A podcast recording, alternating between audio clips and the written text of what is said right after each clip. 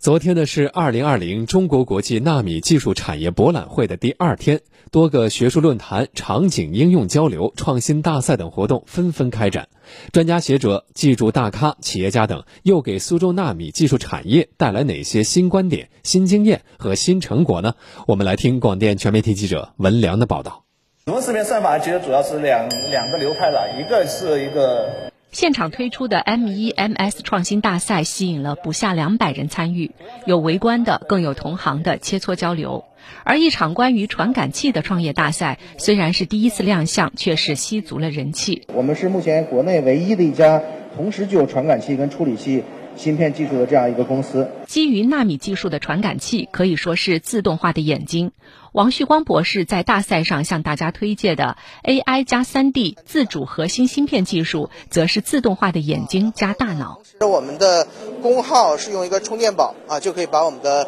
整个芯片组就能够带起来。而现在的美国同类产品还是需要接墙上的电源，要几十瓦啊，所以这个在技术上我们不仅做到了替代，而且应该说还是做到了超越。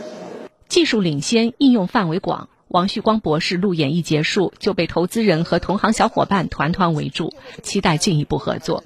二零二零中国 MEMS 创业大赛负责人壮子阳透露，因为是第一次在纳博会期间举办传感器创业大赛，所以起初只邀请了二十多家投资机构参加，没想到现场来了四百多位投资人。之所以如此火爆，一方面是因为传感器技术在智能制造、智慧城市、大数据分析等热门应用场景中至关重要；另一方面，也是由于苏州工业园区在传感器产业领域已经取得了令人瞩目的成绩。中国的前十名的 MEMS 企业当中有五家在工业园区，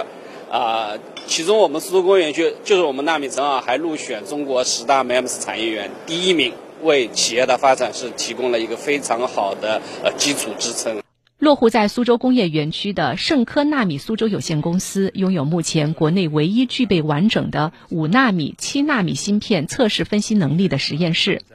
董事长、总经理李晓明告诉记者，他们公司连续主办了三年的分析测试研讨会，与会企业参会代表也从三年前的二三十人到今年的超过二百人。主要原因是纳米技术的广泛应用和产业链的加速延伸，而苏州的纳米技术产业更是国内领先。